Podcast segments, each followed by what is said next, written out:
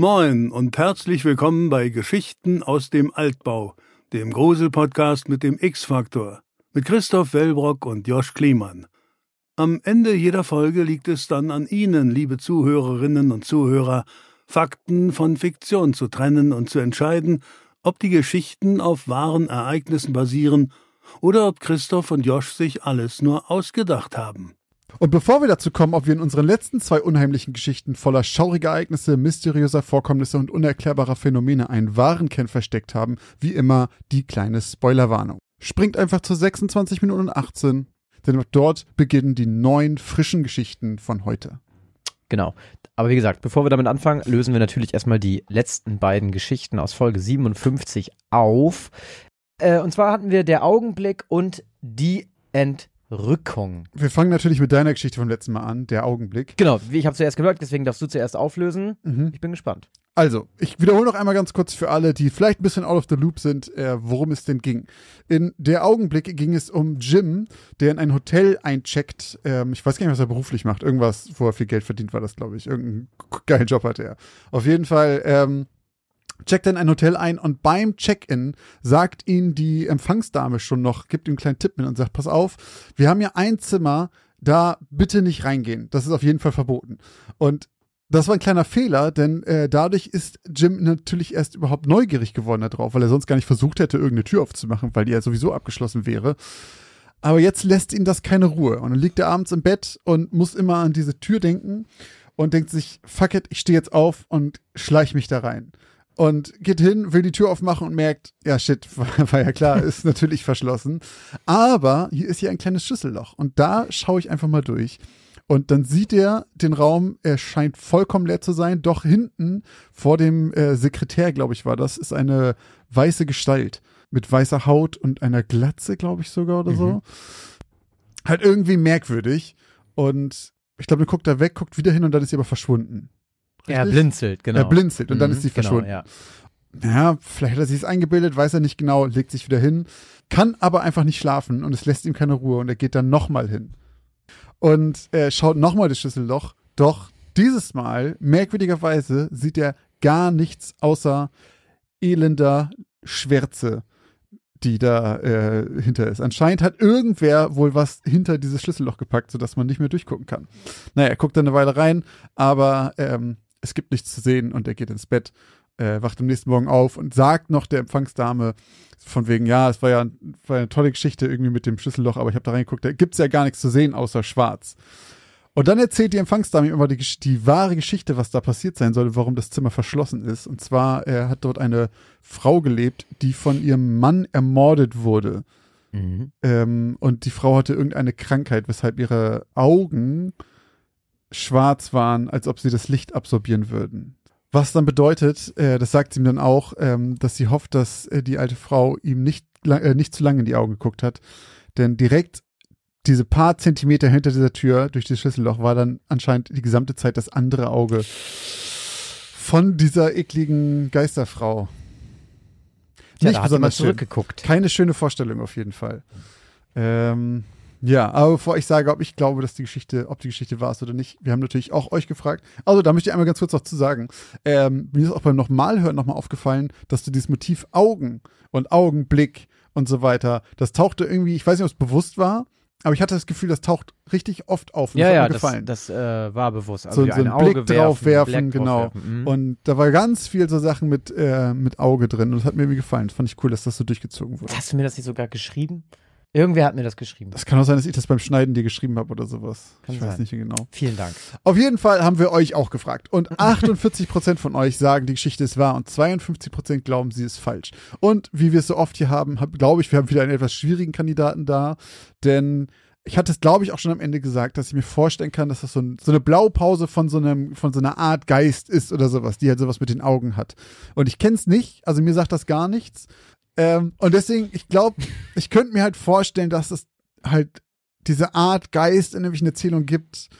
Ich weiß aber nicht woher, vielleicht ist das auch so ein Märchen oder sowas. Ich sag aber einfach, es gibt diesen, es gibt keinen echten Bericht über diesen Mord in dem Hotel. Ich sag, das ist irgendwie eine, also deswegen sage ich, sie ist erfunden. Okay, okay. Ja.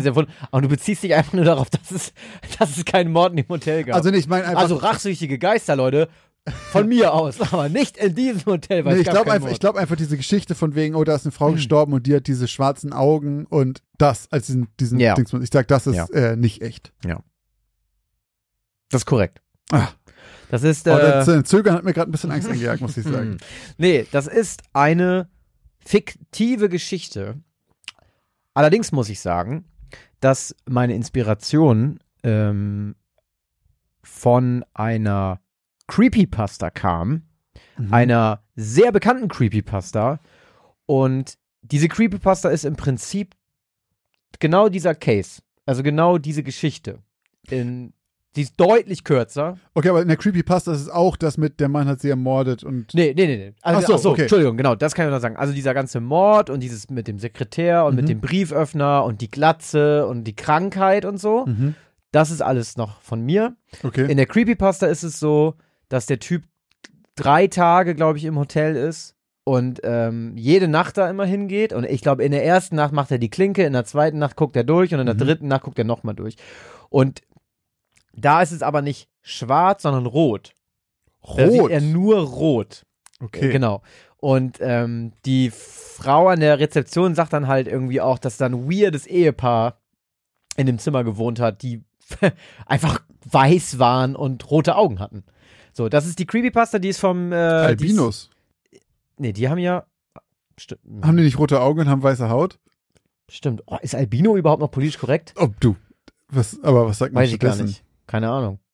Ist Albino nicht einfach diese Art der Krank Gibt also ja Krankheit in Anführungszeichen, Gute d- Frage. dass, ähm, dass diese, diese Zellen halt einfach irgendwie diese Farbe nicht generieren? Gibt es ja auch bei Tieren und so ja, weiter. ja, ja, ja.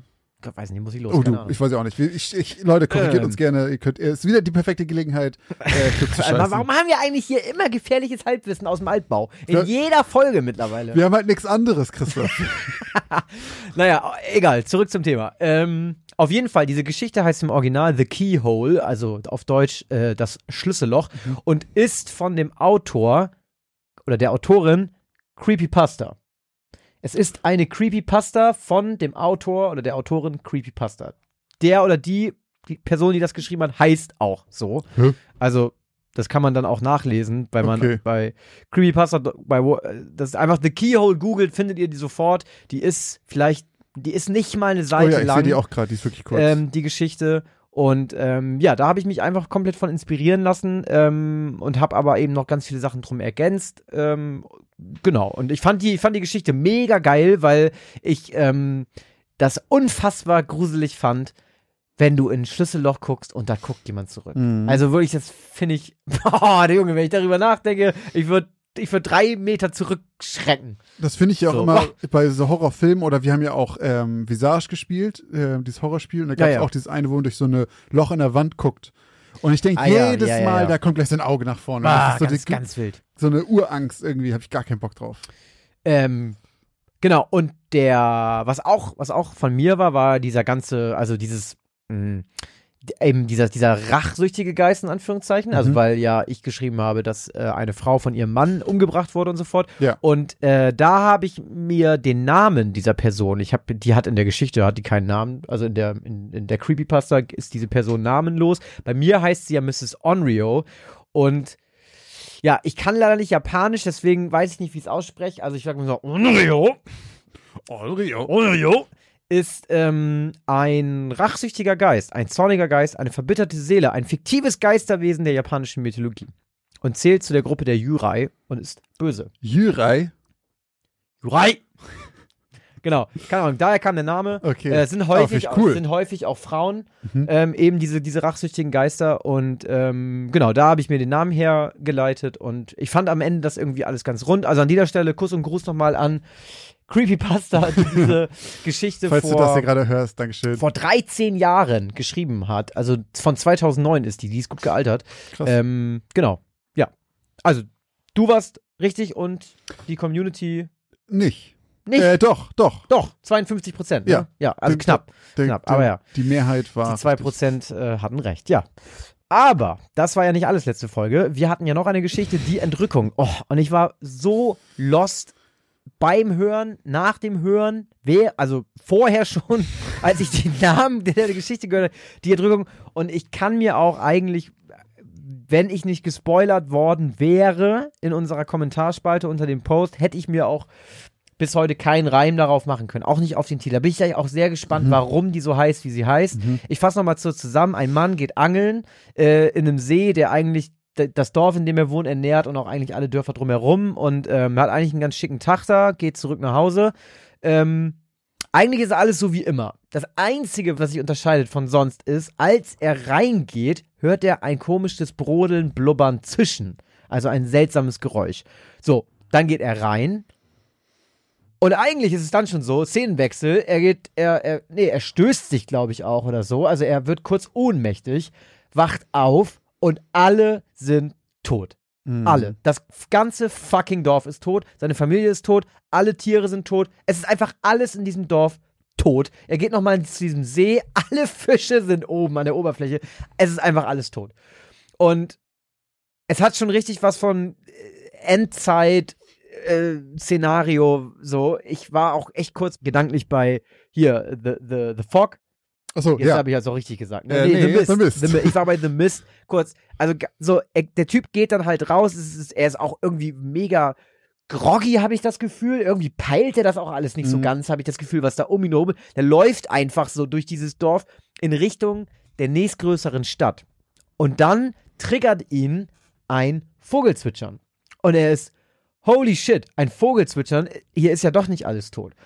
Und dann sieht er, dass die nächstgrößere Stadt in der Nähe des Dorfes, aus dem er kommt, da ist nichts passiert. Alle Menschen sind le- leben, es ist, es ist alles ganz normal. Und dann endet die Geschichte auch. Mhm. Ähm, ja, und ich habe es ja schon gesagt, ich hatte überhaupt keine Ahnung. Ich habe, glaube ich, noch dreimal nachgefragt und habe echt gedacht, ob ich kurz eingeschlafen wäre, weil einfach plötzlich all, alles den Bach runtergeht. Ähm, genau, also ich sag's ganz ehrlich, ich habe in dem Moment, als ich, als ich, ähm, als ich hier saß, habe ich gedacht, die Geschichte ist safe erfunden. Und ich, tut mir leid, einfach so, ich weiß selber nicht, ob Josh weiß, was er da geschrieben hat, wo er da hin wollte. Ähm, ey, wirklich, ich bin jetzt sehr gespannt auf die Auflösung, weil ich habe schon gelesen, dass, es, dass ich hier heute einen Euro lassen muss. Ähm, den zahle ich aber gerne, ich bin auch ganz ehrlich. Ähm, ich habe jetzt schon gesagt, was ich gesagt habe und so weiter. Und unsere Community, von denen ich ja auch die Lösung im Prinzip habe, war sich da eigentlich deutlich einiger als bei meiner Auflösung. Denn 62% von euch, liebe Leute, haben gesagt, dass das wahr ist. 38% glaubten, dass Josh sich das ausgedacht hat. Also, ich sage, es ist erfunden. Ich zahle einen Euro heute und bin jetzt mega gespannt wie ein Bettlagen auf äh, die Auflösung. Oh Gott, gespannt wie ein Bett. okay, dem muss ich einmal kurz Chris hier den Raum geben, dem Joke. So, äh, jetzt geht's los. Ich fange mal an mit dem Namen. Die Entrückung. Ähm, das ist ein religiöser Begriff und ich muss dazu sagen, ich habe versucht, das nochmal genauer aufzuschlüsseln, was es genau bedeutet, aber religiöse Texte sind arschanstrengend zu lesen und deswegen äh, gebe ich euch jetzt so, wie ich es verstanden habe. Was hast du etwa damals nicht gerne die, in der Bibel geblättert? Nein, aber ich, selbst Sachen über die Bibel lesen ist schon anstrengend Ja. genug. Also, Entrückung äh, kommt, kennt man vielleicht tatsächlich eher aus dem Englischen als Rapture, ist, äh, wenn die Menschen ins Jenseits versetzt werden. Und zwar gibt es einige Religionen, in denen das quasi der Endpunkt der Welt ist. So ein bisschen wie Ragnarök, könnte man sich das vorst vorstellen. Und im Christentum soll das anscheinend passieren, wenn Jesus wieder auf die Erde zurückkommt, was er anscheinend irgendwann mal machen soll. Ach so, echt? Und- ist das nicht, ist das nicht der Antichrist? Erst ist der Antichrist ganz, ich habe so gelesen, erst ist der Antichrist wohl ganz lange und äh, regiert die Welt und dann kommt Jesus für irgendwie tausend Jahre oder sowas. Und dann fighten die und das ist so ein Fight wie Son Goku gegen Freezer, der einfach die Welt zerstört. Richtig. Ähm, ich weiß nicht, wie das genau abläuft. Aber auf jeden Fall Stell dir das mal vor, so. der Antichrist fightet gegen Jesus oder so und dann geht die Welt dabei unter, weil die zu stark sind. Das wäre auf jeden Fall eine geile, geile Egal. Schöpfungsgeschichte. Egal, wir schweifen ab. Und wenn Jesus dann auf die Erde zurückkommt, dann fahren alle in den Himmel auf. So, und dabei lassen sie dann entweder ihre sterblichen Hüllen zurück oder in manchen Filmen oder sowas auch nur ihre Kleidung. Es gibt manchmal so Filme, wo dann nur noch Kleidung rumliegt, weil die aufge Ah, in okay. den Himmel gestiegen sind. So, zumindest hatte ich das auch im Kopf, als ich den Namen gewählt habe. Wer den Film This is the End kennt, da äh, ist auch, das ist das Ende der Welt und da steigen die auch in den Himmel so auf vorher. Ey, und aber- alle, die überbleiben, sind halt die Sündiger, die auf der Welt bleiben und alle anderen werden nach oben geholt. Aber mal ganz kurz, dieses Rapture, das Ja. klingelt irgendwie bei mir. Hatten wir das nicht schon mal hier im Podcast? Nein, Bioshock, die Stadt heißt Rapture. Nee, nee, ja, aber wir hatten, ich, ich hatten meine, wir hatten das schon mal. Auch da hat auch die Community irgendwas zugesagt. Falls das jemand weiß, schreibt uns gerne irgendwie. Es gibt ein irgend- schönes Spiel, das heißt Everybody's Gone to the Rapture. So. oder wir hatten das im Twitch-Stream. Ich kann auch sein. Irgendwie das- Christoph klingelt da wieder. Ja. So, aber die Geschichte selber, muss ich sagen, ist halt leider wahr. Denn das Ganze ist 1986 am Nios-See in Kamerun passiert. Äh, der See liegt in einem alten Vulkankrater, der wohl so um die 12.000 Jahre alt ist. Und der ist damals entstanden, als flüssige Lava auf Grundwasser getroffen ist. Dann gab es eine riesige Explosion und in dem Krater, der dann entstanden ist, ist halt der See jetzt. Der hat etwa so zwei Kilometer Durchmesser. Also ist auch gar nicht riesig. Ähm, Wobei zwei Kilometer Durchmesser? ist schon groß, aber jetzt nicht unfassbar ja. riesig. Mhm. Und am 21. August 1986 gab es an diesem See einen sogenannten limnischen Ausbruch, auch Seeumsturz genannt. Und das ist eine Art von Naturkatastrophe, bei der sich plötzlich Kohlendioxid aus dem tiefen Wasser löst und an die Oberfläche bricht. So. Und im Fall vom Nios-See waren es vermutlich irgendwas zwischen 100.000 und 300.000 Tonnen Kohlendioxid. Und die Gaswolke muss mit irgendwie 100 kmh aus dem See geschossen sein, eine riesen Fontäne gemacht haben. Und weil das Gas aber schwerer als Luft ist, hat sich das dann gesenkt und hat sich mit 70 kmh um den See rum ausgebreitet und überall die komplette Luft verdrängt, die Atemluft, so dass alle Menschen da erstickt sind. Alle, Alle, Menschen. alle bis auf deinen Prota. Es haben tatsächlich Leute überlebt. Wirklich? Ja. Und es sind nahezu alle Menschen und Tiere und Insekten und Vögel, alle im Umkreis von 25 Kilometern um den See erstickt. 25 Kilometer Umkreis um Das den ist See aber richtig war sick. nahezu alles tot. Was genau die Katastrophe ausgelöst hat, ist nicht final geklärt. Die meisten Geologen vermuten, es war ein Erdrutsch. Ein paar glauben auch, dass es ein kleiner Vulkanausbruch ähm, gewesen sein könnte, der da drunter passiert ist.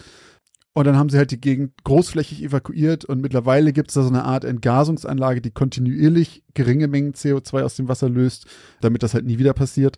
Aber man ist davor quasi nicht gefeit. Das könnte theoretisch immer wieder passieren. Aber ist das ein Problem, was da quasi exklusiv ist oder äh, Nee, gibt es das an allen Vulkanseen theoretisch? Das gab es ein paar Jahre vorher irgendwo in Afrika auch schon. Da war es halt nur viel kleiner. Es sind halt, also in Anführungszeichen, nur eine Handvoll Leute gestorben, die halt näher dran waren. Das war halt so groß, wirklich diese 25 Kilometer ist halt schon richtig, richtig krass. Und bei CO2 ist halt so, das hat einfach wirklich die ganze Luft verdrängt und dann sind die alle erstickt. Und äh, sofort? Nee, halt leider nicht. Also die Sache ist, deswegen ist in meiner Geschichte der auch so, checkt nichts, weil er einfach zu wenig Sauerstoff hat. Das war wirklich so. Deswegen wird er auch ohnmächtig. Genau, deswegen werden die ohnmächtig, deswegen. Ähm, und äh, nahezu alles, was ich berichtet habe, ist wirklich einer Person passiert, die einen Erfahrungsbericht hat. Und man kann das lesen, das klingt, es, es liest sich mega gruselig, weil der halt all diese Sachen erzählt. Der erzählt dieses, dass er irgendwie diesen Gestank gerochen hat, dass seine Tochter, dass er die noch gehört hat, wie die irgendwie da röchelt oder irgendwie sowas. Ähm, hat nicht gerafft, was passiert, weil er halt so, so einen starken Sauerstoffmangel hatte. Er hat auch erzählt, dass seine Hose rot war und er diese merkwürdigen, honigartigen Flecken hatte.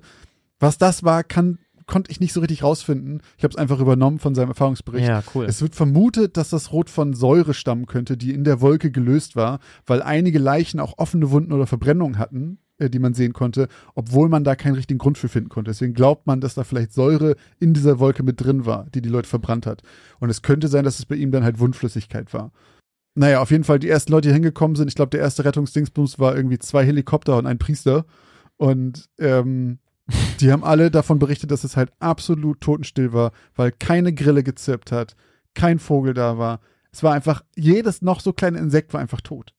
Das muss richtig, richtig krass ja, gewesen kann, also alles Das- ist halt äh, abhängig von Sauerstoff. Ja, und das, das haben die halt erzählt, dass es sowas, dieses so, du bemerkst es erst, wenn es fehlt. So, dass halt Ja. draußen irgendwelche Mücken oder sowas rumzischen. Ja. Das bemerkst du erst, wenn plötzlich Stille absolute ist. Stille ist. Mhm. Aber ja, das ist äh, die Geschichte um den Nios-See. Ähm, es gibt auch Bilder davon von so Wiesen, wo einfach dann plötzlich 500 Kühe tot liegen oder sowas. Richtig, richtig krass. Und ich fand es auch abgefahren, das ist 86 passiert. Nicht so super lange her. nicht so super lange her. Und man hat davon nicht so richtig was gehört. Also, es ist jetzt nicht so. ich habe das noch nie gehört. Genau, und ich habe es auch nur gehört, mir wurde es, äh, ich habe es tatsächlich einmal selber gefunden, aber wir, ich hab, mir wurde es auch irgendwie ein oder zweimal zugeschickt von Hörerinnen, waren Oh ja? glaube ich, beide. Oder waren Hörer dabei, weiß ich gerade gar nicht mehr. Und das hatte ich auch wieder lange rumliegen und habe jetzt irgendwann gedacht, so, ich wusste halt auch da wieder nicht genau, wie soll ich das schreiben. Das ist ein mega krasses Naturphänomen irgendwie, aber daraus eine Geschichte machen, bis ich dann halt diesen einen Erfahrungsbericht gefunden habe und dann dachte, okay, dann erzähle ich einfach seine Geschichte. Aber irgendwie auch schon wieder so ein klassischer Kliman, finde ich schon wieder. Weil das ist schon wieder so ein Thema, ähm, äh, da, da hätte ich schon wieder irgendwie nie, nie nachgesucht, weil das ist ja nicht mysteriös jetzt oder irgendwas, weißt du? Nee, Das ist einfach eine richtig krasse Naturkatastrophe, die du aber wiederum eben geil verpackt hast. Dass Ja. ich hier völlig lost sitze und denke mir so, what the fuck? Das hat er sich safe ausgedacht. Das hätte ich auf jeden Fall gehört, wenn 1700 Menschen sind es bei dir, glaube ich, Ja. ne? Irgendwie da den Löffel abgeben. Nee, habe ich noch nie gehört und das ist einfach wahr. Das ist einfach krass. Und das machst du oft, so Sachen. So eigentlich ra völlig rational erklärbare Sachen, die du dann, also wie auch deine Krankheiten, die du manchmal Ach ja so, nimmst, ja. ne? Und die du dann aber in so andere Kontexte haust oder nicht, hast ja nicht mal gemacht. Nee, Aber wenn du es nicht kennst, dann denkst du dir halt, vor allem wenn du, wenn du weißt, in was für einem äh, Thema wir ja auch uns Ja, bewegen, ja, ja. das kommt noch dazu. Also wirklich, cool. Das ist Richtig einfach so cool. eine Geschichte, die klingt, wenn man die hört, halt so drüber, dass man sagt, ach komm, was ist, das ist, also, das fällt so aus dem Raster bei uns, weil das so groß ist, dass man denkt, okay, sorry, das, wie wir so oft sagen, das hätte ich doch gehört. Ja, ja, ja. Aber Ja. es ist genau wie, wie bei deiner Geschichte eben, das ist auch eine mega bekannte Creepypasta und ich denke so, okay, ist jetzt nicht so, dass ich das erste Mal im Internet in solchen Geschichten unterwegs bin, allein schon wegen unserem Podcast, ich habe es noch nie gelesen. Also ich bin Ja. immer wieder überrascht, wie viel es da doch gibt. Also, Leute, diesen Euro zahle ich wirklich gerne. Das hat Josh hervorragend gemacht, mich aufs Glatteis geführt. Dankeschön. Ähm, bitteschön. Und ich war wieder mal erstaunt, wie viele Leute es doch kannten. Wenn man so die Kommentare liest, ich denke das jedes Mal, du kannst noch so Ich kannte nicht mal Jonestown. Also doch, Jonestown, doch, das kannte ich. Jonestown war das Kool-Aid-Ding jetzt, ne? ja, irgend so ein Massenmord halt. Äh, so, ein- so ein Massensuicide. Massen, Massenmord. Massenselbstmord. Äh, Massenselbstmord. Ein Massen- Massenmord. Ah, Mann, ey. Aber ähm, ich hätte nicht sagen können, dass das Jonestown heißt. Ich hätte sagen können, oh ja, dass sich alle so eine Kapsel schmeißen, äh, kollektiv, das Mhm. habe ich schon mal gehört, aber jetzt Jonestown. Bei mir lag, also dieses Jonestown, wenn ich das lese, nicht direkt, ah ja, okay, ich weiß, was es ist, aber ich wäre auch, ohne es zu lesen, nicht auf den Namen gekommen. Hm, So. Okay. Also ich das hat man mal gelesen, aber es ist bei mir dann nicht abrufbereit auf jeden Krass. Fall. Ey, krasse Geschichte, krass, krass lange Auflösung heute. Cool. Haben wir lange nicht mehr. Nee, stimmt. Wieder einmal haben Josch und Christoph die Grenze zwischen Realität und Illusion überschritten.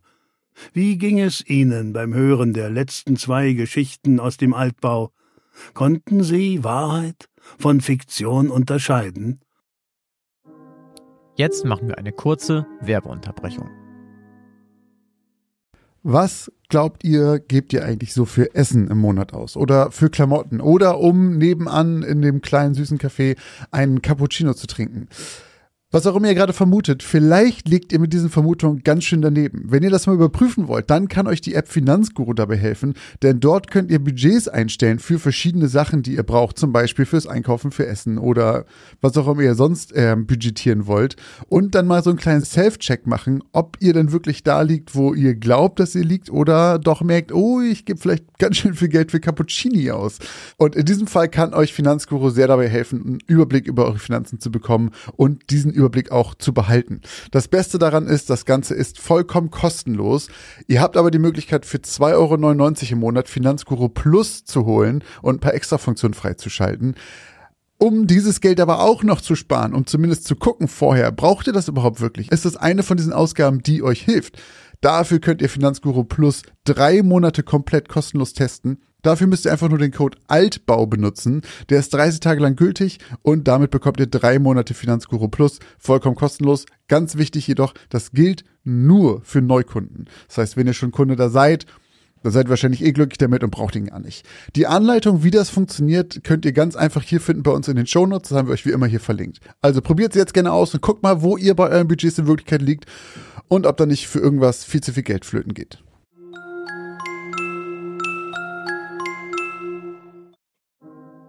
Und jetzt geht's auch schon weiter mit den neuen Geschichten. So, dann beginnen wir endlich mit der ersten Geschichte aus Folge 58. Josh, du beginnst heute und schließt heute auf. Ich bin sehr gespannt, ich lehne mich zurück und lausche deiner Geschichte. Meine Geschichte trägt den wunderschönen Titel Das Ritual. Lukas Blick war auf den kalten Steinboden vor ihm gerichtet, vor dem er kniete. Eine Stimme, die er schon hunderte Male vernommen hatte, wiederholte Worte, die er ebenso oft gehört hatte. Die Stimme hallte von den steinernen Wänden wieder, die vor hunderten, wenn nicht sogar tausenden Jahren errichtet wurden. Der hohle Klang des Gebäudes verlieh der Stimme eine gewisse Erhabenheit, etwas Übermächtiges. Lukas kniete zwar auf einem kleinen roten Kissen, doch es war von tausenden Knien bereits abgenutzt und nur noch ein Schatten seiner selbst. Selbst die Farbe war ausgeblichen und von dem prunkvollen Blutrot war nur noch eine fahle Erinnerung zu sehen. Lukas spürte den kalten und harten Steinboden unter sich, der langsam schmerzende Druckstellen auf seinen Gelenken hinterließ. Er zwang sich dazu, ruhig sitzen zu bleiben und andächtig mit gesenktem Blick zu verharren, während die Stimme sich, die bekannten Worte wiederholend, langsam auf ihn zubewegte. In seinem Augenwinkel sah er viele weitere Kniepaare, die links neben ihm in einer Reihe saßen. Viele von ihnen hatte er zuvor schon hier gesehen, kaum einen kannte er mit Namen. Und trotzdem verband sie etwas. Er fühlte sich ihnen näher als so vielen anderen Menschen. Die Stimme war nun direkt neben ihm. Auf die Worte ertönte nach einer kleinen Pause ein kurzes Glucksen. Dann schoben sich zwei Füße vor Lukas. Ein letztes Mal wiederholte die Stimme die Worte und streckte eine Hand aus. Ohne nachzudenken, griff Lukas nach dem flachen Gegenstand, der ihm gereicht wurde, und steckte ihn sich in den Mund. Ein pappiger Geschmack legte sich auf seine Zunge. Wieder reichte die Hand ihm etwas. Lukas nahm das Gefäß entgegen. Das Metall des aufwendig verzierten Kelches war kühl in seiner Hand. Blutrot floss die Flüssigkeit darin umher. Er hob den Kelch an seine Lippen. Ein säuerlicher Geruch stieg ihm in die Nase, während sich der Geschmack des Metalls auf seinen Lippen abfärbte. Lukas hob den Kelch und nahm einen Schluck. Doch er war zu unvorsichtig. Ein wenig der roten Flüssigkeit verfehlte seinen Mund und lief an seinen Mundwinkeln herunter. Ein Tropfen verharrte noch kurz an seinem Kinn, bevor er sich der Erdanziehungskraft beugte und dem Kissen, auf dem Lukas kniete, ein wenig seiner ehemaligen Farbe zurückgab.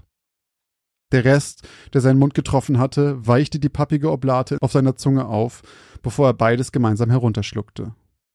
Schließlich erhob er sich gemeinsam mit den anderen Knienden und ging, begleitet von Orgelmusik, zurück auf seinen Platz in der großen Kirche. Lukas genoss die Zeit unter Menschen jeden Sonntag, denn leider war es beinahe die einzige Zeit, die er nicht vollkommen allein verbrachte. Lukas hatte schon immer Probleme damit gehabt, Anschluss zu finden.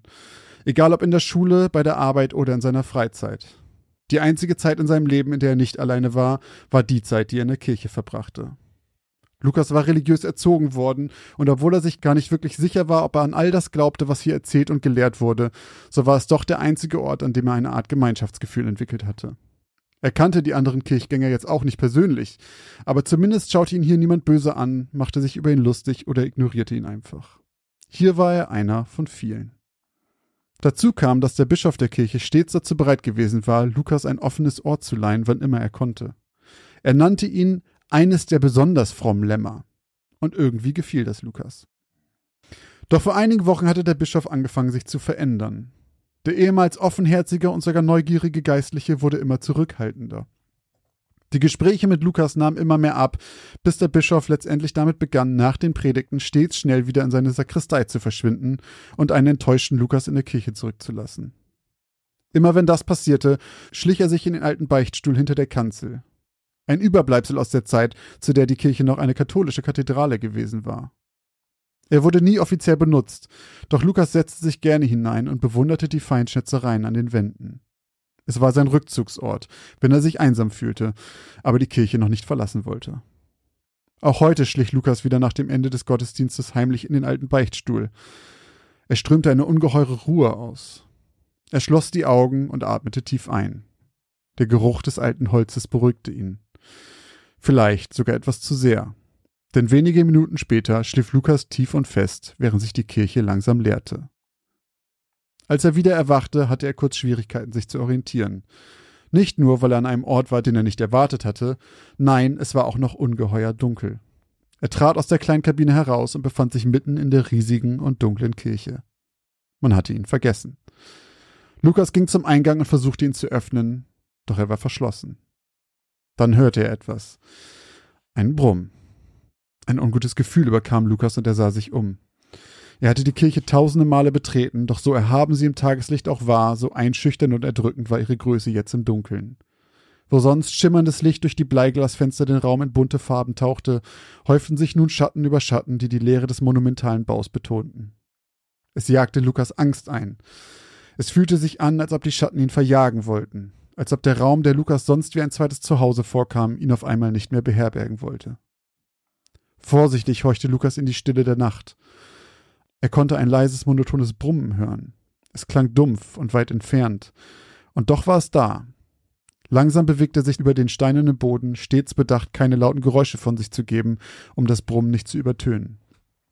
Nahezu lautlos tippelte er an den großen Säulen des Mittelschiffes entlang, immer dem monotonen Dröhnen nach, das aus Richtung des Altars zu kommen schien. Als er nur noch wenige Meter von dem prunkvoll verzierten Altar entfernt war, vor dem noch immer die ausgeblichenen roten Kissen vom Vormittag lagen, sah er im Mondlicht etwas funkeln. Ein Stück rechts von dem Altar auf dem Boden waren kleine glänzende Punkte. Neugierig näherte sich Lukas und beugte sich vorsichtig vor. Er hatte es zuerst für Münzen oder etwas ähnliches gehalten, doch jetzt sah er, dass es Flecken waren. Er stieß mit dem Finger dagegen und besah ihn sich. Kaminrote Farbe benetzte seine Fingerspitze. Er wischte sie am Boden ab, so gut es ging, doch der Tropfen war nicht alleine. In Abständen von etwa 50 Zentimetern zeichneten die Tropfen eine unscheinbare Spur auf dem Boden, in die Sakristei, die seitlich des Altars gelegen war. Lukas stand auf und folgte der Spur in das Nebenzimmer. Doch der Raum, den er betrat, war vollkommen unscheinbar.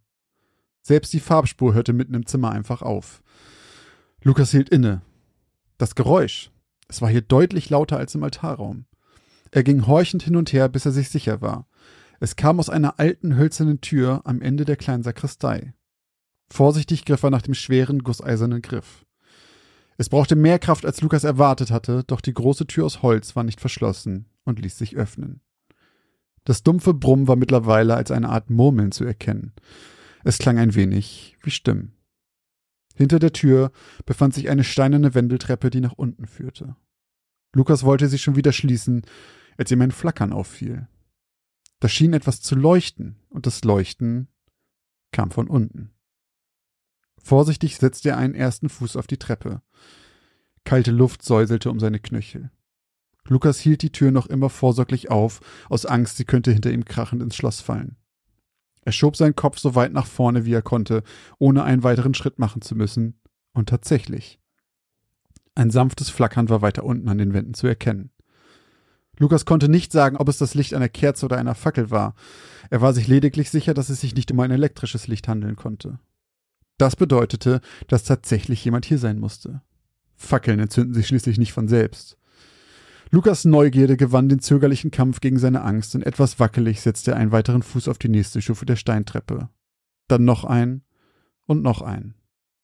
Das Murmeln war jetzt erkennbar als ein monotones Gewirr aus sich wiederholenden Stimmen, doch entweder kannte Lukas die Sprache nicht, oder es war nichts weiter als Kauderwelsch.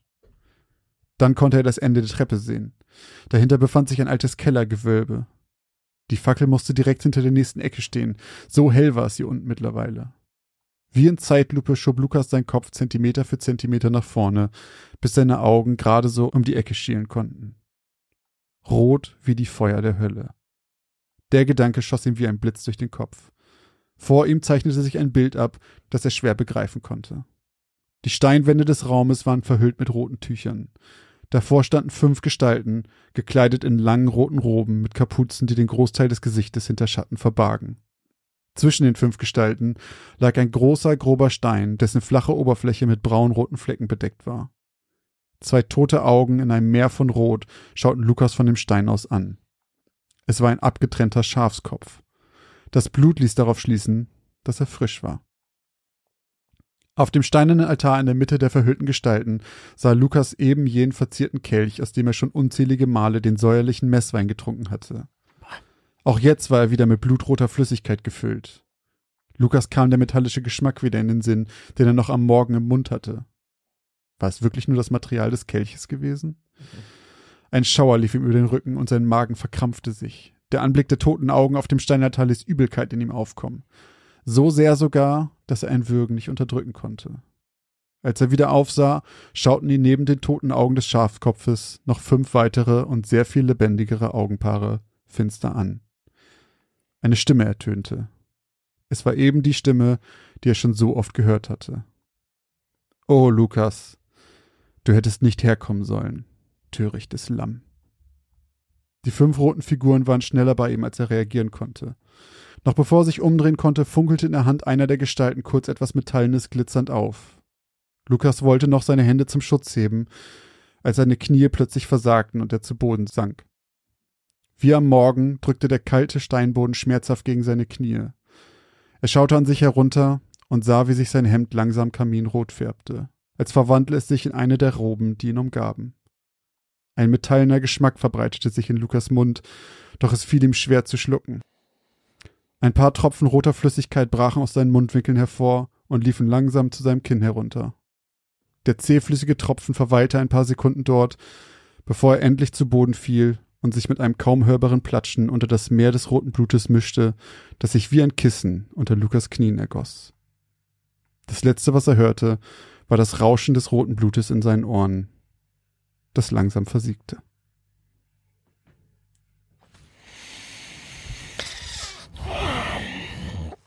Weißt du, das ist der Grund, warum ich aus der Kirche ausgetreten bin.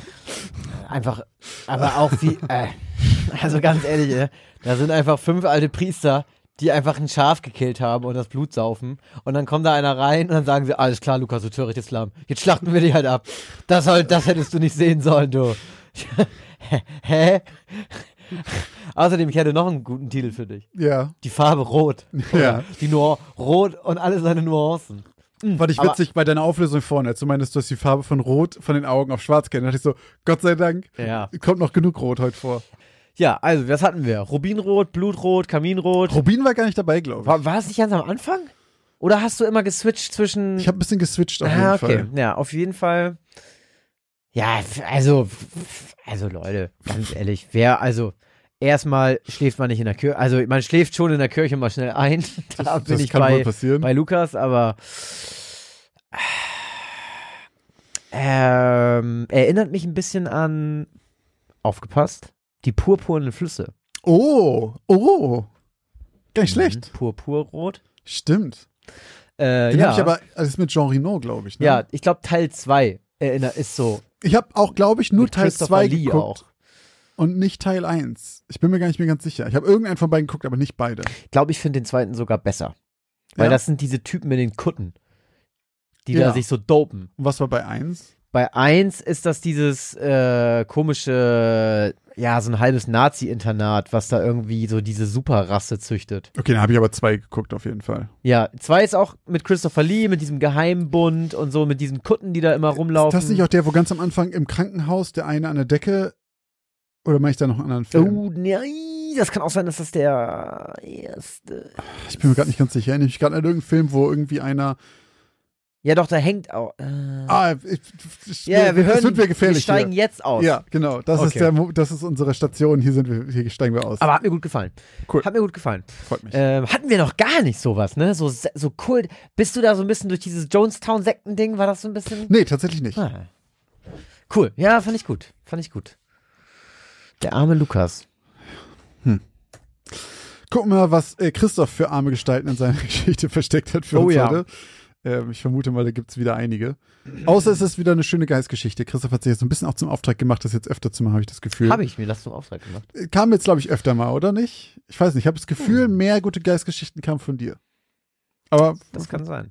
Haben wir einen sehr schönen Kommentar wieder gekriegt. Ich finde es auch einfach total, immer noch total beknackt, dass ich jetzt immer den Ruf habe, irgendwie alle möglichen Tiere immer abzuschlachten, obwohl du bestimmt in den ersten zehn Folgen das halbe Tierreich hier einmal auf die Schlachtbank geführt hast in unserem Podcast. Ja, aber bei dir waren es halt immer Hunde, glaube ich, am Anfang. Und es ist ja so, dass das Bild sich am Anfang festigt und danach kannst du machen, was du willst, du bleibst der Hunde schlechter. So. Na gut, fair enough. Meine Geschichte heißt Stumme Schreie. Nanu? Isabella blickte auf und fokussierte das kleine Icon am unteren Rand ihres Displays, welches aussah wie ein Briefumschlag. Eine kleine rote Eins klebte jetzt an der oberen Ecke des Icons und Isabella klappte genervt ihren Notizblock zu, dem sie eben noch ihre gesamte Aufmerksamkeit geschenkt hatte. Mit einem Klick auf den Umschlag öffnete sich ihr E-Mail-Postfach und sie überflog den Betreff und die ersten paar Zeilen der Nachricht, die ihr Gavin Davis aus New York City geschickt hatte. Gavin war Projektmanager einer großen Werbeagentur mit Rang und Namen und arbeitete mit ihr gemeinsam an einem Projekt für einen Energiekonzern, der eine Kampagne für saubere Energie brauchte. Nur ein Reminder, stöhnte Isabella und wandte sich wieder ihren Notizen zu, die sie für den anstehenden Videocall vorbereitete. Als freiberufliche PR-Beraterin arbeitete Isabella meistens von zu Hause aus und schaltete sich einfach per Webcam in Telefonkonferenzen, Kick-Off-Gespräche oder andere Meetings auf der ganzen Welt. Hey Iris, rief Isabella, mach mir bitte einen Kaffee und das Licht in der Küche an. Erledigt, antwortete eine weibliche Computerstimme aus einem kleinen Lautsprecher auf dem Sideboard und Isabella stand auf. Sie hatte noch genügend Zeit, um sich vor dem Videocall noch einen Kaffee schmecken zu lassen. Sie streckte ihre Glieder und folgte dem gleichmäßigen Surren ihrer smarten Kaffeemaschine. Als sie mit ihrem Kaffee in der Hand wieder zurück in ihr Arbeitszimmer kam, hörte sie auf einmal ein Klingeln. Auch wer zu früh ist, ist unpünktlich, Madame Meyrich, rief sie spöttisch und setzte sich hastig. Damit sie während des Calls gut ausgeleuchtet war, aktivierte sie per App die Studiolampe über ihren Monitor. Danach schaltete sie ihre Webcam und ihr Mikrofon ein und trat der Telefonkonferenz bei. 45 Minuten später war es Zeit für eine kurze Pause. Bisher war der Call eigentlich ziemlich positiv verlaufen. Doch wollte besonders Sabine Meyrich, die Abgesandte des Energiekonzerns, jede Kleinigkeit ganz haargenau erklärt und versichert haben, sodass sich viele Themen ziemlich hingezogen hatten. Salita Eres, eine brasilianische Anwältin, die in Deutschland lebte und für den deutschen Energiekonzern arbeitete, hatte sich kurz vor der Unterbrechung bereits ganz abgemeldet. Alle Themen, bei denen ihre Kompetenz gefragt war, waren von der Agenda runter und sie somit frei für die restlichen Meetings in ihrem Kalender. Dann bis gleich, sagte Gavin Davis, und Isabella sah, wie sich sein kleines Quadrat in dem digitalen Konferenzraum schwarz färbte und ein kleiner roter Strich das Mikrofonsymbol durchkreuzte und darüber informierte, dass Gavin sich soeben stumm geschaltet hatte. Bis gleich, folgte Frau Meyrich, stand auf und verließ ihr kleines Quadrat auf Isabellas Monitor durch die Tür ihres Arbeitszimmers. Dabei schien sie jedoch im Vergleich zu Gavin nicht darauf zu achten, Mikro und Kamera vorher auszuschalten. Die hat wohl nichts zu verbergen, schmunzelte Isabella und tat es Gavin gleich. Doch sie blieb an ihrem Platz. Der Kaffee von vorhin wirkte noch, ihre Blase war nahezu leer und hungrig war sie auch nicht. Also hatte sie zehn Minuten Zeit, um das Arbeitszimmer von Frau Meyrich zu studieren, um sich Komplimente für ihren Einrichtungsstil zu überlegen, falls sie gleich im Call mal mit einem Argument nicht weiterkommen sollte. Funktionierte immer. Na dann wollen wir mal sehen, Sabine, womit wir dir im Zweifel Honig um deinen kleinen Damenbart schmieren können, redete Isabella mit sich selbst. Hm, ah, sieh an, ein wirklich schönes Kunstwerk da hinten neben der Tür. Sieht teuer aus. Und was haben wir da? Eine Tischskulptur. Sehr schick. Und was ist das? Moment. Nanu? Isabella hielt plötzlich inne. Die nächste Bemerkung über den karierten Wandteppich war ihr im Halse stecken geblieben. Denn etwas anderes hatte plötzlich ihre Aufmerksamkeit auf sich gelenkt. Ein dunkler Schatten. Er stand direkt vor der offenen Tür zum Arbeitszimmer im Flur von Frau Meyrich und starrte hinein. Fast direkt in die Kamera. Isabella rückte näher an ihren Bildschirm und starrte auf den dunklen Schemen. Dann bewegte sich die Silhouette plötzlich unvermutet und verschwand im Flur. Wer zur Hölle war das? sagte sie fast flüsternd. Sie war plötzlich ziemlich angespannt und machte sich sogar ein bisschen Sorgen um die Projektleiterin des deutschen Energiekonzerns. Frau Meyrich hatte während der ersten paar Minuten des Calls im Smalltalk-Teil darüber geredet, dass sie für zwei Wochen von zu Hause arbeitete, da sie sich vor kurzem von ihrem Mann, einem Programmierer einer großen Softwarefirma, getrennt hatte. Sie sei frisch umgezogen und deshalb hätte ihr Arbeitgeber ihr erlaubt, ins Homeoffice zu gehen, um sich schneller einzurichten. Sabine Meyrich wohnte alleine und Isabella konnte sich nicht vorstellen, dass die gerade Besuch hatte. Vor allem nicht von so einer düsteren Person. Jemand war in ihre Wohnung eingedrungen. Doch scheinbar hatte derjenige nicht bemerkt, dass die Webcam eingeschaltet war. Isabella überlegte, was sie tun sollte. Sie hatte nur Frau Meyris Geschäftsnummer des Festnetzanschlusses ihrer Firma. Die spanische Polizei zu rufen war keine Option. Da müsste sie schon mit den deutschen Beamten reden. Und sie konnte weder Deutsch, was das kleinere Problem war, noch hatte sie die Adresse von Meyrich, was viel eher ein Problem war. Dann riss sie plötzlich ein Geräusch aus den Lautsprecherboxen ihres Computers aus den Gedanken und sie lenkte ihren Blick auf das digitale Viereck, welches Sabine Meyrichs Wohnung zeigte. Sie war aus der Pause zurückgekehrt. Isabella atmete auf und zuckte anschließend unvermittelt zusammen, als sich fast gleichzeitig zu Sabines Rückkehr wieder Gavin Davis dazuschaltete. Doch nur für einen kurzen Moment, denn er schien auf einmal Verbindungsprobleme zu haben und verließ unfreiwillig den Call. Als die Projektleiterin des Energiekonzerns wieder auf ihrem Schreibtischstuhl Platz genommen hatte, entmutete Isabella sofort ihr Mikrofon und schaltete ihre Webcam wieder ein. Frau Meyrich, verzeihen Sie die private Frage, aber ich glaube, es ist jemand in Ihrer Wohnung. Die deutsche Blondine mit Nickelbrille und Pferdeschwanz schaute für einen kurzen Moment verdutzt in ihre Webcam und antwortete dann Frau Castellanos, Sie sind noch immer stumm geschaltet. Ich habe kein Wort verstanden. Was sagte sie da? Isabella schaute auf das kleine Mikrofonsymbol unterhalb ihres eigenen kleinen Vierecks. Ein kleiner roter Strich durchkreuzte es. Hektisch navigierte sie mit dem Mauszeiger auf das kleine Icon, wählte Stummschaltung aufheben und wiederholte mit bebender Stimme sofort den Satz, den sie gerade gesagt hatte. Doch ihre Worte schienen noch immer nicht durchzukommen, denn der rote Strich über dem Icon war immer noch sichtbar. Scheint so, als hätten wir gerade ein paar technische Probleme, murmelte Sabine Meyrich und kratzte sich ratlos an der Stirn. Warum funktioniert hier jetzt nichts mehr? murmelte Isabella nervös. Dann kam ihr der Geistesblitz. Die Chat-Funktion. Hastig tippte sie in englischer Sprache in Großbuchstaben Sabine, Sie sind nicht allein in Ihrer Wohnung und drückte die Enter-Taste. Doch Frau Meyrich schien nicht auf das kleine Chatfenster zu achten.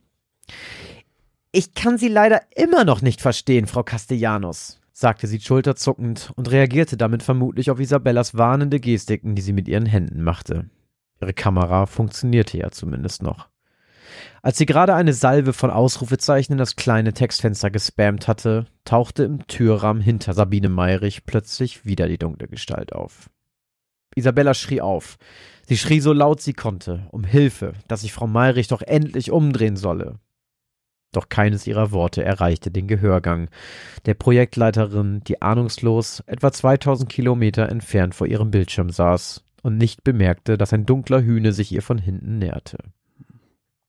Genau in dem Moment, in dem es so aussah, als würde Sabine Meyrich zum ersten Mal ihren Fokus auf das kleine Chatfenster legen, bäumte sich die Gestalt hinter ihr auf, und Isabella wurde Zeuge, wie die Frau, mit der sie seit Wochen telefonierte und per E-Mail korrespondierte, von hinten mit einem schweren Gegenstand niedergeschlagen wurde und mehrere dunkle Tropfen jetzt die Sicht auf den kleinen viereckigen Ausschnitt auf Frau Meyrichs Arbeitszimmer verdeckten. Bevor sich das kleine Viereck von Sabine Meyrichs Bildschirm gänzlich schwarz färbte und ein kleiner roter Strich das Mikrofonsymbol durchkreuzte, ließ Isabella einen weiteren markerschütternden Schrei von sich und starrte anschließend zitternd auf ihren Monitor. Dann blinkte plötzlich das Chatfenster auf, in dem Isabella vor wenigen Sekunden noch mehrere warnende Nachrichten geschrieben hatte.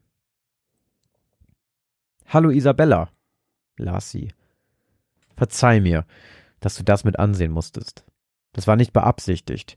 Du kannst natürlich verstehen, dass ich nicht möchte, dass du irgendwem davon erzählst. Was zur Hölle dachte dieser Kerl? Ich hab dich auf Video und werde jetzt die Polizei informieren, hackte Isabella unter Tränen ihre Tastatur und drückte auf Enter. Die Antwort kam prompt. Nun, ich glaube, das liegt nicht im Zuständigkeitsbereich der spanischen Behörden, Senorita Castellanos. Isabella blieb das Herz stehen. Woher wusste der Unbekannte ihren Namen und aus welchem Land sie kam? Noch bevor sie antworten konnte, flimmerte schon die nächste Chatnachricht über das Display. Du solltest dir wirklich genau überlegen, was du als nächstes tust, Isabella. Wir wollen doch beide nicht, dass dir auf dem Weg zu dem kleinen Bäcker mit der roten Markise in deiner Straße etwas passiert. Oder? Isabella las den Satz dreimal, bevor sie verstanden hatte, dass der Unbekannte ihr gerade mitgeteilt hatte, dass er wusste, wo sie wohnte. Doch woher? Woher kannte er ihren Stammbäcker? Und woher hatte er ihre Adresse? Tausend Fragen schossen ihr durch den Kopf. Doch bevor sie auch nur Zeit hatte, eine ihrer Fragen einzutippen, las sie bereits die nächste Nachricht der unbekannten Gestalt. Sorry. Hab mich verdrückt. Isabella verstand nicht. Verdrückt? Wer hatte sich verdrückt? Dann klingelte plötzlich ihr Handy. Doch es verstummte nach einem Klingeln sofort wieder, und Isabella begriff. Der Kerl hatte ihre Nummer. Wie zur Hölle war das alles möglich? Vor Angst fast völlig paralysiert starrte die spanische PR-Beraterin apathisch auf ihren Monitor und las die Nachrichten, die im Sekundentakt in das kleine Chatfenster gespült wurden. Du wirst gar nichts erzählen, Isabella. Du wirst sagen, ihr hättet den Call beendet, nachdem Gavin rausgeflogen ist. Das rausgeflogen schrieb der Unbekannte in Anführungszeichen. Hat er etwa auch noch was mit Gavins Verbindungsproblemen zu tun? Tränen liefen Isabellas Wangen herunter. Wenn du irgendwem davon erzählst, werde ich es rausfinden. Wenn du deiner besten Freundin Maria eine SMS schreibst, werde ich mitlesen. Wenn du deinem Sprachassistenten auf dem Sideboard einen Befehl gibst, werde ich zuhören. Was auch immer du tust, ich werde es erfahren. Und ich werde dich dafür bestrafen, Isabella. Ich werde das Gespräch jetzt beenden und vertraue auf deine Verschwiegenheit. Vielleicht solltest du dir zur Beruhigung erstmal eine heiße Tasse Kaffee schmecken lassen. Sie sollte auch gleich fertig sein. So eine smarte Kaffeemaschine ist schon was Tolles. Vielleicht sollte ich mir auch so etwas zulegen. Ach, und bei den aktuellen spanischen Strompreisen war ich so frei und habe für dich das Licht in der Küche ausgemacht. Das hattest du vorhin vergessen. Adios, Isabella. Das letzte, was Isabella hörte, bevor sie ohnmächtig wurde und von ihrem Schreibtischstuhl rutschte, war das mechanisch klingende Erledigt ihres Sprachassistenten und das gleichmäßige Surren ihrer Kaffeemaschine.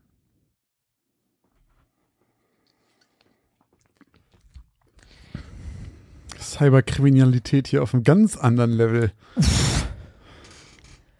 Geil. Wo, wie bist du bloß auf den Namen Iris gekommen? fand ich sehr, aber fand ich ziemlich cool, muss ich sagen. Sehr gut. Äh, als Sprachassistentin sehr schön. Sehr guter, du alter Fuchs. Das ist wieder so eine Geschichte, wo irgendwie so ein kleines Glöckchen in meinem Hirn anfängt äh, zu bimmeln. Zu bimmeln. Ich weiß halt, dass es so Horrorfilme gab, die komplett in einem Laptop spielen quasi mit so Calls und so weiter. Aber es war so ein Teenie-Ding, glaube ich. Ähm, aber das, also den habe ich auch nicht geguckt. Ich kenne nur Trailer davon und irgendwie mhm. war das jetzt doch auch nicht ganz, dass da ist nicht dieser ganze Smart Home Aspekt mit drin. Den ich ziemlich cool fand, dass das dieses, dass das diese Angriffsfläche ist, wodurch. Hat mich auch ein bisschen erinnert an diese Geschichte von dir.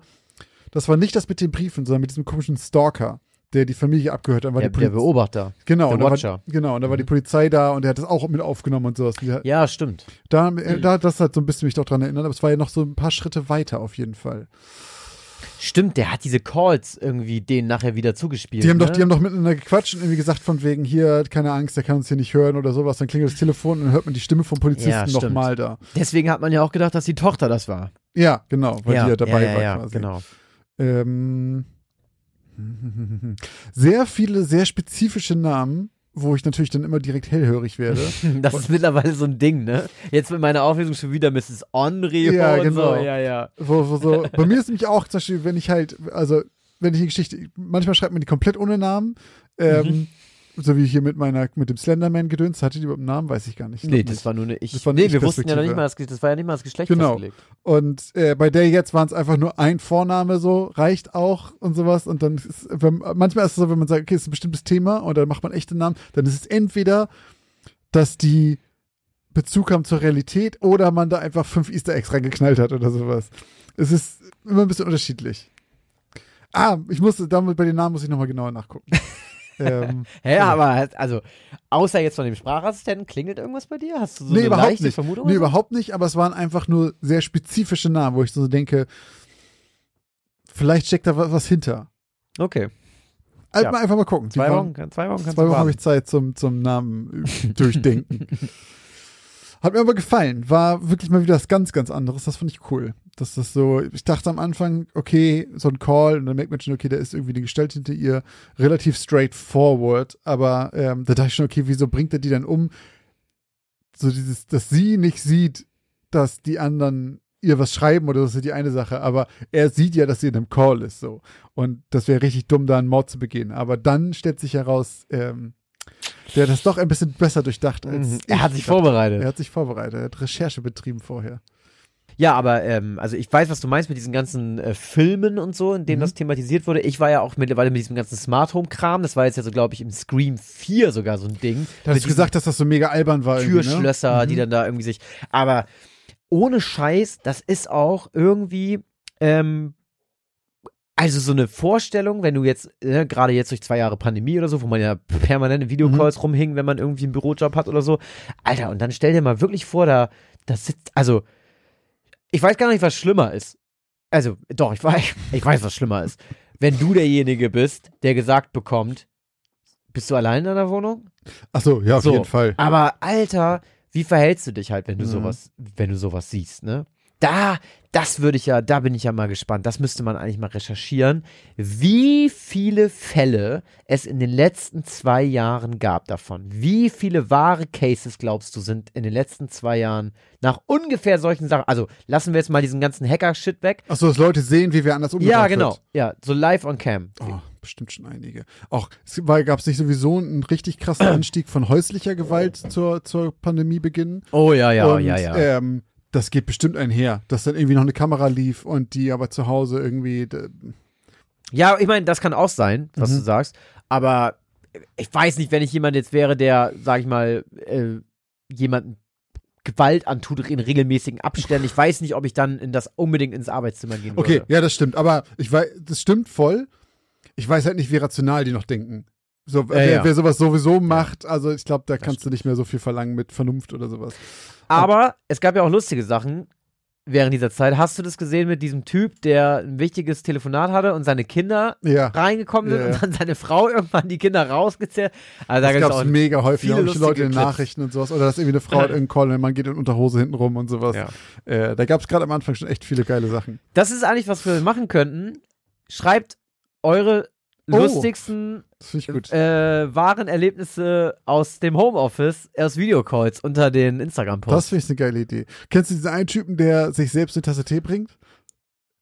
Der hat so ein Video aufgenommen, wie quasi Ah, Der- ja, mit dem Hintergrund Genau, so, der hat ne? den Raum ganz lange gefilmt und dann halt plötzlich wie er irgendwie so vorbeigeht und so Tasse Tee hinstellt und dann, und dann spielt er das halt im Hintergrund, aber er sitzt dann so und dann lehnt er sich zur Seite, dann kommt er selber rein, stellt mir Tasse Tee hin, er bedankt sich bei sich selbst.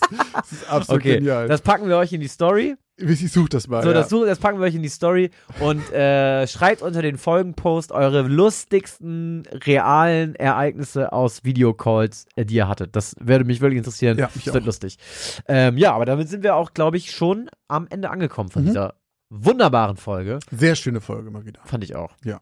Sehr schön war auch der Support wieder mal. Richtig, denn wir haben wieder neue Leute, die unserer Support Family äh, hinzugekommen sind. Und bei Patreon ist es einmal die Maggie. Vielen, vielen Dank, Maggie, dass du bei Patreon äh, jetzt Teil äh, unseres Kollektivs bist. Genau, bei Steady ist es dieses Mal der Nico.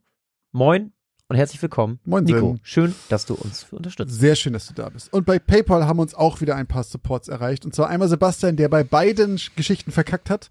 Sehr Ähm, gut, Sebastian. Der, der hat uns tatsächlich zweimal ein Euro, er hat, glaube ich, gehört, die erste Geschichte, verkackt, den Euro rausgehauen und dann weitergehört und direkt danach noch einen rausgehauen. Fand ich sehr schön. Äh, vielen Dank dafür und vielen Dank an Bianca für, deine, für deinen Support. Ja, vielen Dank auch an Jonas, der uns äh, auch mit einer sehr großzügigen Spende unterstützt hat. Vielen, Dank. vielen Dank. Freut uns sehr, dass ein wahrscheinlich vielleicht sogar ein alter Stammgast unseres Klamottenladens, Ja. in dem wir beide gearbeitet haben, wo er einen Sticker von uns gefunden hat. Da haben Deswegen wir nämlich mal ganz am Anfang welche deponiert. genau, deswegen ist er überhaupt auf uns aufmerksam geworden. Guck mal, hat sich schon gelohnt. Ja, wunderbar. Vielen, vielen Dank. Kuss geht raus. Dankeschön. Wenn ihr uns auch unterstützen wollt, ist das ganz einfach. Wir haben euch alle Links in unsere Shownotes gepackt. Außerdem findet ihr die auch auf unserer Website geschichtenausdemaltbau.de. Da könnt ihr das alles raussuchen. Wir freuen uns über euren Support. Wenn ihr uns anderweitig unterstützen wollt, wie immer, gebt uns einfach ein paar Bewertungen bei den bekannten Plattformen wie iTunes oder Spotify und äh, lasst ein paar Sterne da. Und äh, könnt uns auch gerne noch Feedback schreiben. Wir haben zum Beispiel auf der Website auch ein Kontaktformular, da haben sich auch schon ein paar gemeldet. Vielen Dank für die lieben Mails, die uns erreicht haben. Ja. Ähm, da kam auch, falls ihr das sehen wollt, absolute Empfehlung auf unserem Instagram-Account. Unsere erste Fanart ist offiziell da. Äh, Ja. Vielen, vielen Dank nochmal, Maike. Äh, Christoph und ich waren absolut hin und weg. Ähm, das ist ein wunderschönes Bild und mit vielen kleinen Details drin. Hat mich sehr gefreut. Wenn ihr es sehen wollt, geht auf unser Instagram-Account, denn dort gibt es solche Sachen und noch mehr. Wenn ihr Hintergründe zu echten Geschichten erfahren wollt, findet ihr das alles dort und ihr könnt dort auch an der Abstimmung teilnehmen, ob die Geschichten wahr sind oder nicht. Ganz genau. Dann solltet ihr auf jeden Fall noch diesen Podcast abonnieren, wenn ihr das noch nicht gemacht habt. Wenn ihr uns mehr sehen wollt oder öfter sehen wollt, dann folgt uns gerne auch auf Twitch. Den Link findet ihr auch hier in den Shownotes. Da zocken wir mehrmals wöchentlich live äh, Videospiele und labern auch ganz viel. Ähm, also wenn ihr uns sehen wollt, checkt das aus. Äh, kostet alles nichts, könnt uns sehen und folgen. Tja, dann sind wir schon fast am Ende. Und es bleibt nur noch eins zu sagen. Vielen Dank fürs Zuhören und bis zur nächsten Geschichte aus dem Altbau.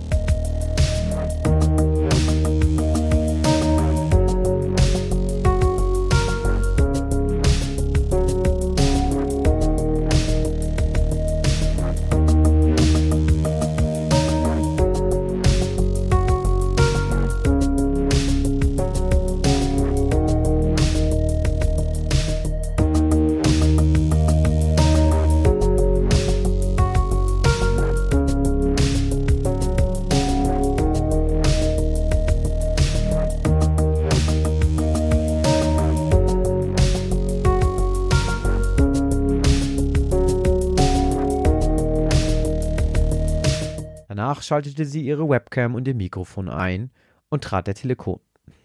Warum sage ich immer schon zum zweiten Mal Telekonkonferenz? Was ist das? Telekonkonferenz. Und trat der. hätte jetzt fast wieder gesagt.